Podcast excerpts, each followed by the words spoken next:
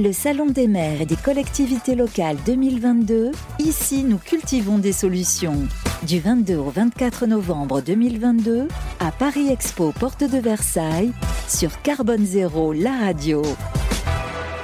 Bonjour à tous, bienvenue sur Carbone Zéro, la radio. Nous sommes ravis de vous retrouver à l'occasion du Salon des maires et des collectivités locales. Et j'ai le plaisir de recevoir Géric Bigot. Bonjour. Oui, bonjour. Vous êtes directeur général du groupement Lacroix et Savac. Pouvez-vous, avant toute chose, nous présenter ce groupement?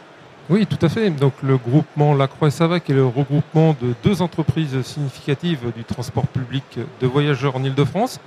Le groupement est né en 2018, donc euh, c'est le groupement de deux sociétés, Savac et Lacroix. logique. Lacroix Savac, logique. Nous sommes aujourd'hui 2000 euh, collaborateurs et nous exploitons euh, environ 1200 véhicules sur la région parisienne. Donc 2000 collaborateurs uniquement en Ile-de-France, avec un maillage assez, assez régulier. Hein. Oui, assez régulier, plus sur l'ouest parisien, mais quand même assez régulier sur l'Île-de-France. On, on s'étend en Seine-et-Marne aussi très dernièrement, donc effectivement on, est, on couvre l'ensemble des départements. Donc une flotte, euh, vous l'avez, vous l'avez dit, de quasiment 200, euh, enfin de 200 euh, véhicules, un petit peu plus. 1200, véhicules. tout à fait. Alors qu'en est-il de ces véhicules Pouvez-vous nous, nous expliquer quels sont ces véhicules et comment ils fonctionnent? Tout à fait. Alors, je vais déjà vous parler de nos activités, puisque nous avons deux grandes activités. Donc le transport public à l'intention des municipalités et des organisatrices, des, autorités organisatrices de mobilité. Donc en Ile-de-France, c'est principalement IDFM, et puis on travaille aussi avec des autorités organisatrices de second rang, euh, les comités d'agglomération qui, parfois ont des délégations pour organiser elles-mêmes des euh, services locaux de transport. Donc ça c'est notre première activité, le transport public. Et la deuxième activité, ce sont les transports privés. Donc dans les transports privés, vous allez retrouver euh, pas mal de transports scolaires, donc emmener les enfants à l'école le matin. Vous retrouvez aussi des transports d'entreprise. Nous sommes le premier opérateur pour les entreprises en Ile-de-France. Donc on fait beaucoup de navettes entreprises pour des, des entreprises qui sont situées euh, éloigné souvent euh, des axes lourds. Donc on fait des navettes entre euh, les gares et, les entreprises.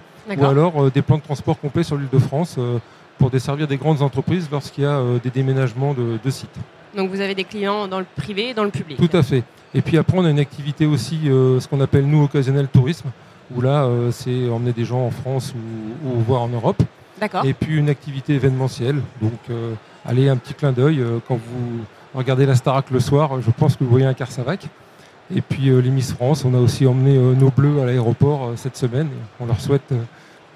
Ça, c'est intéressant, ça. C'est intéressant. très intéressant. Ça va intéresser nos, auditeurs. Voilà.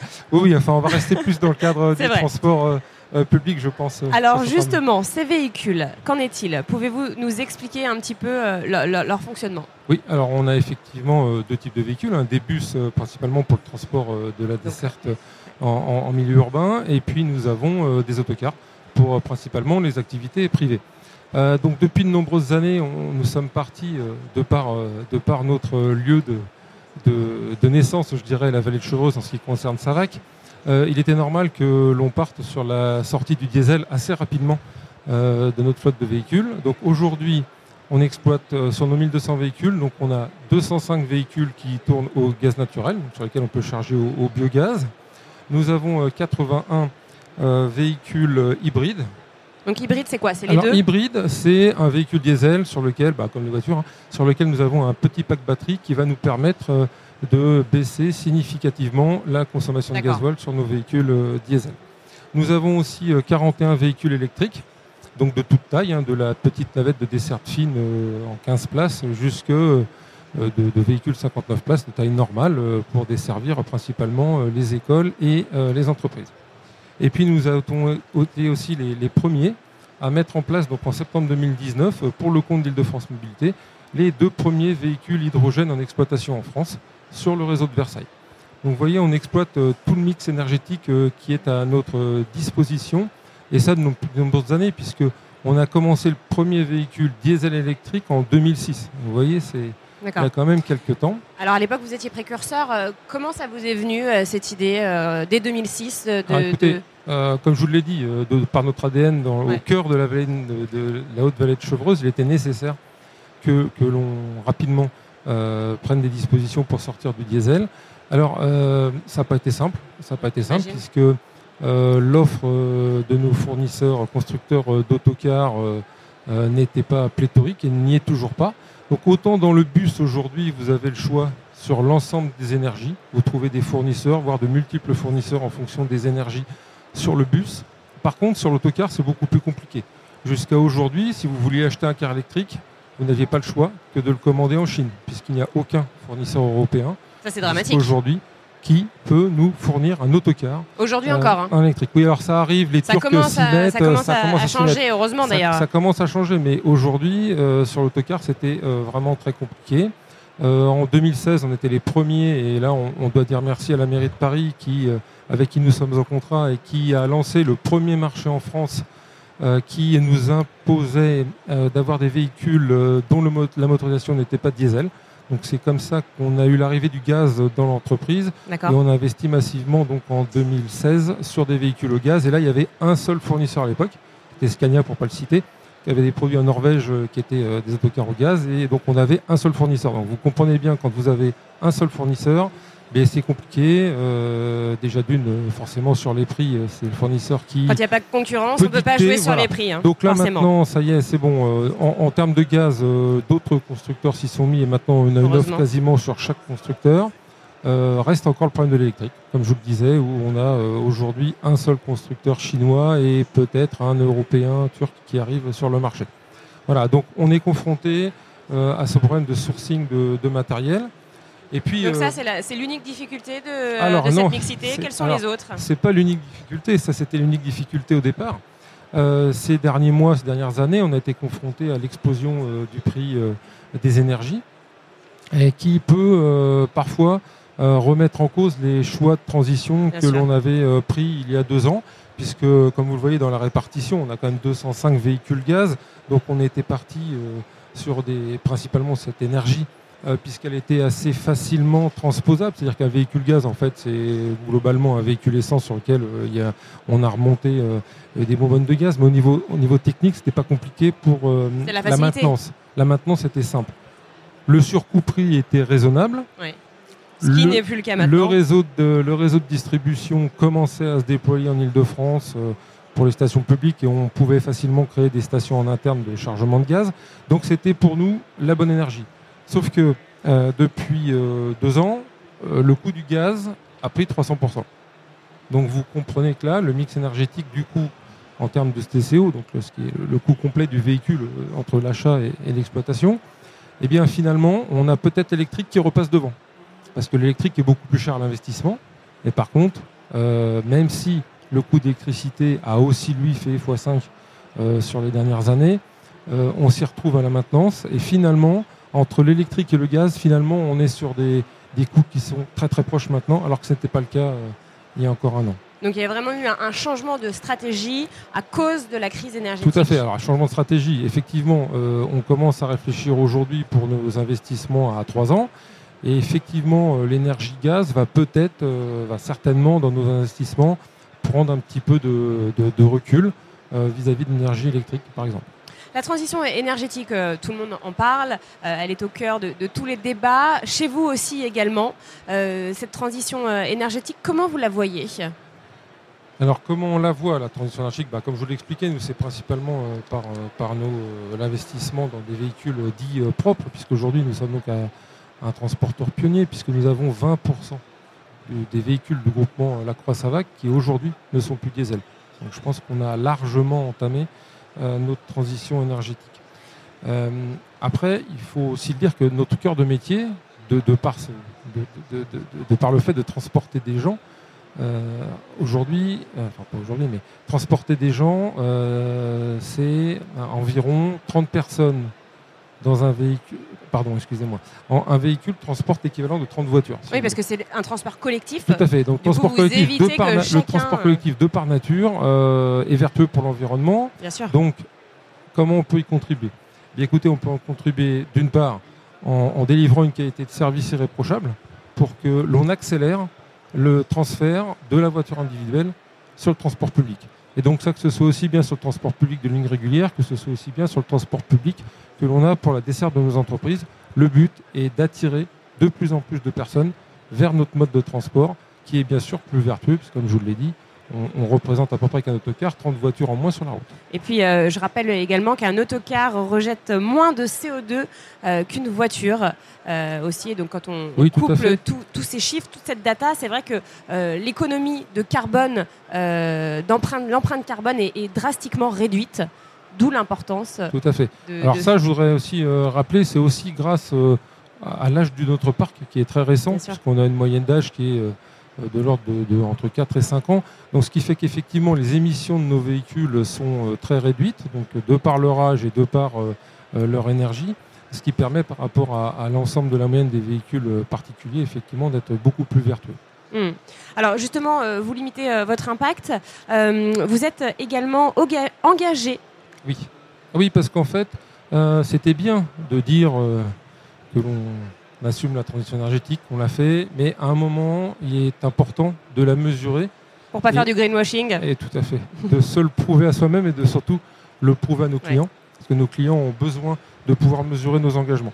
Alors euh, là, c'est simple. Euh, l'ensemble de nos filiales sont engagées euh, dans la charte EVE Objectif CO2. Donc c'est une charte mise en place par le ministère de l'Environnement et puis l'ADEME, et puis qui est auditée par un organisme externe chaque année. Donc c'est un engagement qui est pris sur trois ans, dans lequel on s'engage à réduire nos émissions de CO2 de l'ordre de 3 à 4% par an. Donc c'est totalement extérieur, hein, je le précise pour ah, nos auditeurs. C'est totalement extérieur, c'est audité par un organisme éco-CO2. Et euh, effectivement, euh, effectivement c'est complètement extérieur, donc il n'y a pas de. L'entreprise ne peut pas agir sur, sur ces résultats. Alors, cette charte va va être axé sur, euh, sur, trois, sur quatre, euh, quatre faits. Euh, premièrement, les véhicules. Les véhicules, donc avec un respect des engagements de maintenance, parce qu'un véhicule maintenu correctement selon les prescriptions constructeurs fait qu'effectivement, euh, il ne se dégrade pas en termes d'émissions de CO2 au cours de son exploitation. Que nos véhicules parcourent quand même entre 40, 50, voire pour euh, ceux qui roulent le plus, 80 000 km par an. Après, pour tout véhicule, la maintenance est primordiale. Hein, donc la maintenance est primordiale pour pouvoir respecter effectivement euh, les émissions de CO2 telles qu'elles sont prévues par le constructeur. Il y a aussi un axe qui sont nos conducteurs, parce que les conducteurs ont effectivement une action importante sur les émissions de CO2. Ça joue, ah oui, la conduite joue. Ah, tout à fait, euh, tout à fait. Euh, entre deux conducteurs sur une même, euh, sur un même circuit, vous pouvez avoir entre 10 et 15% de différence de consommation. Tout à fait, tout à fait. Donc, il est important de, de, réaliser des formations éco-conduite pour nos conducteurs. Donc ça, c'est Donc ça, c'est ce que vous faites. Tout à fait. C'est inclus systématiquement dans l'ensemble de nos programmes de formation. Certaines filiales mettent en place des challenges éco-conduite pour attribuer une partie des gains avec nos conducteurs parce que c'est effectivement euh, un point important euh, qui peut donner des résultats euh, bon, je vous reparlerai pas de, l'axe carburant sur lequel effectivement. non, mais ça joue. ils, le prennent en compte, évidemment. pour diminuer les émissions de CO2, effectivement, quand vous passez un car électrique, on, change beaucoup de choses. Voilà. Et puis aussi l'organisation. Donc c'est une c'est l'ensemble de l'entreprise qui doit être mobilisé sur cette charte. C'est-à-dire nos exploitants, quand ils optimisent les tournées des conducteurs, ben, le but, c'est bien de réduire les kilomètres, ce que chez nous on appelle les kilomètres au pied, c'est les kilomètres improductifs, entre deux missions, les kilomètres qui ne servent à rien et qui coûtent cher et qui en plus polluent. Donc le but, c'est que tout le monde soit sensibilisé dans les entreprises du groupement Lacroix-Savac pour réduire au maximum ces kilomètres à vide. Et alors quel bilan euh, faites-vous? Alors quel bilan? Quel bilan? Alors euh, bah, c'est un bilan positif bien sûr puisqu'on arrive à respecter euh, la charte objectif CO2. nous avons été, plusieurs de nos filiales ont été lauréates de la meilleure progression dans le cadre euh, de, cette, euh, de cette charte sur, euh, sur les dernières années. Et puis, en complément de la charte, nous avons aussi le bilan carbone. Le bilan carbone qui est réalisé tous les ans depuis trois ans sur l'ensemble de nos filiales. Donc, bien sûr, on mesure nos émissions sur les scopes 1, 2 et 3. Et puis, nous avons aussi besoin d'afficher, et là, nous sommes le premier transporteur en France à afficher euh, nos résultats. Donc, nous avons travaillé avec une start-up qui s'appelle ZEI, donc Z-E-I, qui euh, publie l'ensemble de nos données en toute transparence. Donc, nos données RSE.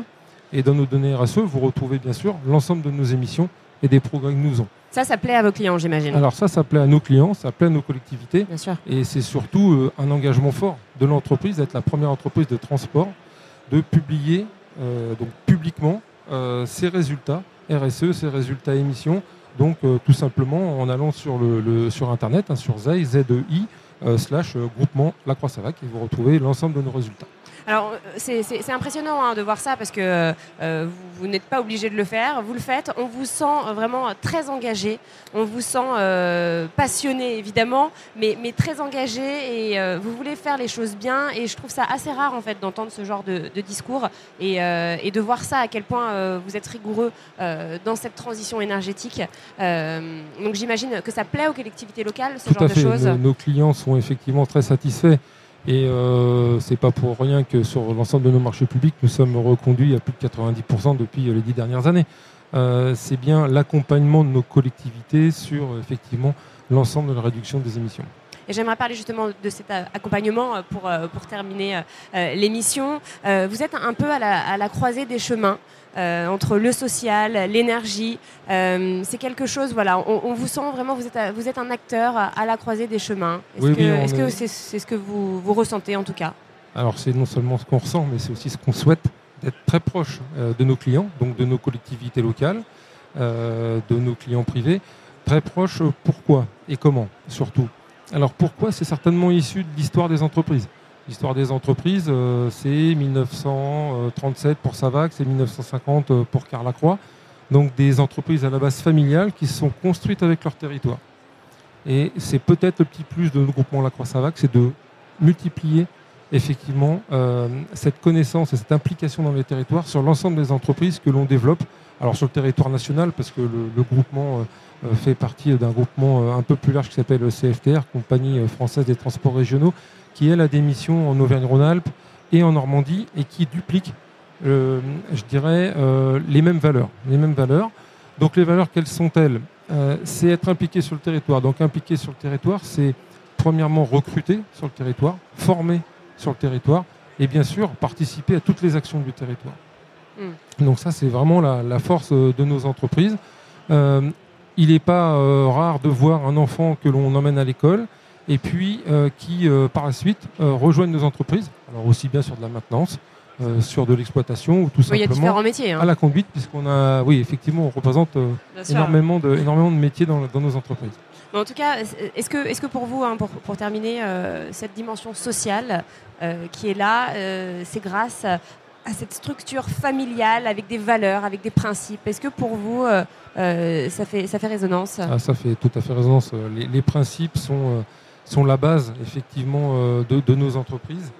Et puis euh, quand on connaît bien ces territoires, quand on connaît bien ces personnels, eh bien c'est avec ça qu'on délivre une qualité de service qui est irréprochable et c'est comme ça qu'on va faire du transfert modal entre euh, la voiture et puis nos autocars et nos autobus. le groupement La Croix-Savac, acteur des territoires, un petit mot sur, sur ce salon, le salon des maires et des collectivités locales oui, bah écoutez, euh, très heureux de, effectivement de, partager ce moment avec vous sur ce salon des maires et des collectivités territoriales qui euh, sont euh, nos principaux clients puisque quasiment 50% de notre chiffre d'affaires est réalisé avec, avec ce type de clientèle.